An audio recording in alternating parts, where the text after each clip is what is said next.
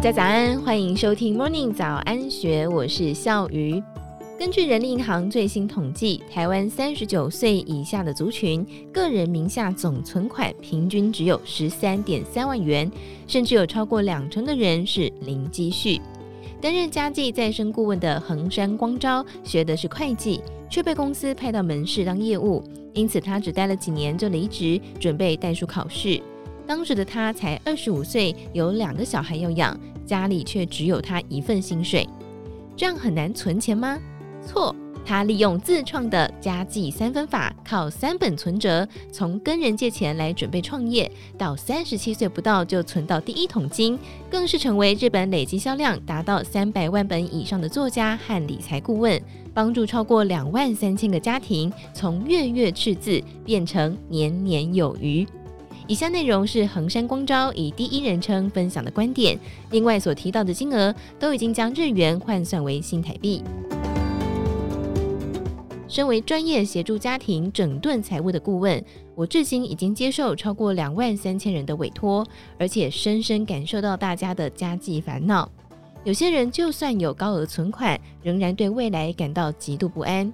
有些人尽管每个月努力的节省开销，却依然是入不敷出；还有人十分苦恼，不管怎么存钱都无法存到预期的数字。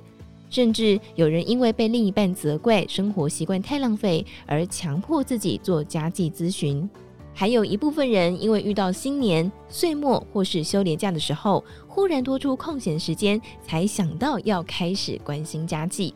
每个家庭所面对的真实家计情况都各有不同。相对于刚出社会、正在奠定经济基础的二十岁世代，以及即将从职场毕业、准备开始思考如何规划老后生活的五十岁世代，三十岁后段与四十岁世代之间的生活样貌，可以说是每个人都不一样。对财富规划与对金钱的处理态度，更是五花八门。前来咨商的 K 太太大约是五十岁。她跟丈夫都有工作，膝下有三个小孩，长男刚考完大学，全家的月收入大约是新台币十八万九千元，生活过得还算是相当充裕。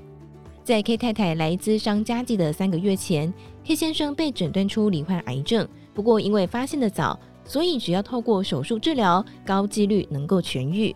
但是在住院、出院以及术后的恢复期，K 先生都无法上班。K 太太对日后的家庭收支感到不安，因此来咨询。根据 K 太太的描述，夫妻两人十分重视子女的教育与生活环境，所以不只投入相当多的资源培育子女，比如说上升学补习班、学习钢琴、舞蹈等才艺。他们也很讲究食材，以维持饮食的品质。也因为如此，即便家中的整体月收入高达大约新台币十八万九千元，还是会有几个月会入不敷出。再说到他们的储蓄状况，过去存款金额最高的时候，也只有大约新台币五万元。在资商的当下，家中的存款只剩下大约新台币三万元，几乎可以说是没有储蓄。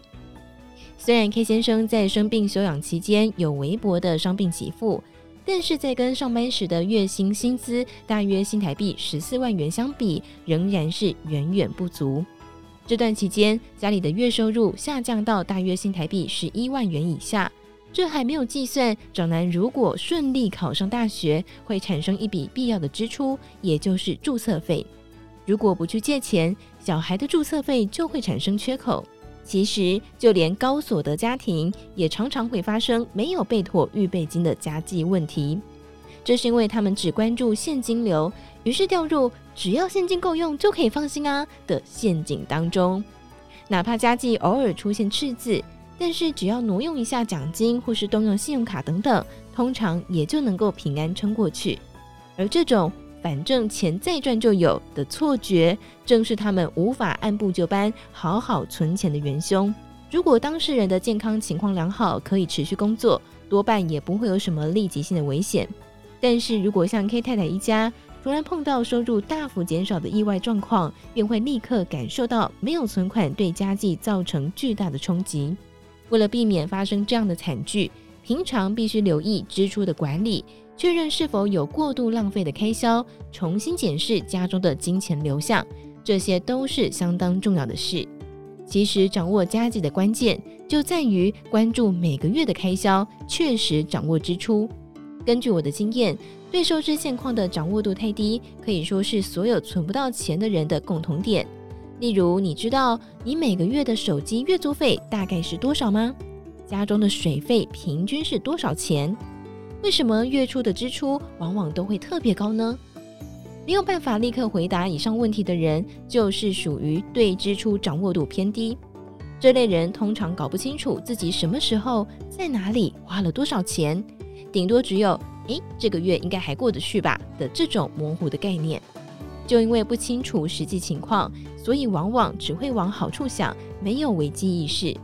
就像明明知道自己有蛀牙，却不愿意积极寻求牙医的协助，正视问题，状况自然不会好转。请务必试着以客观的角度来看这些支出状况的数据，好好学会控制支出。以上内容出自大是文化所出版的《养成有钱体质：如何用最快速度存到一百万，又不会降低生活品质》。日本理财大师只靠三本存折，提早财富自由。更多精彩内容，欢迎参考《金周刊》官方网站，或是下载《金周》的 App。有任何想法，也欢迎你留言告诉我们。祝福您有美好的一天，我们明天见，拜拜。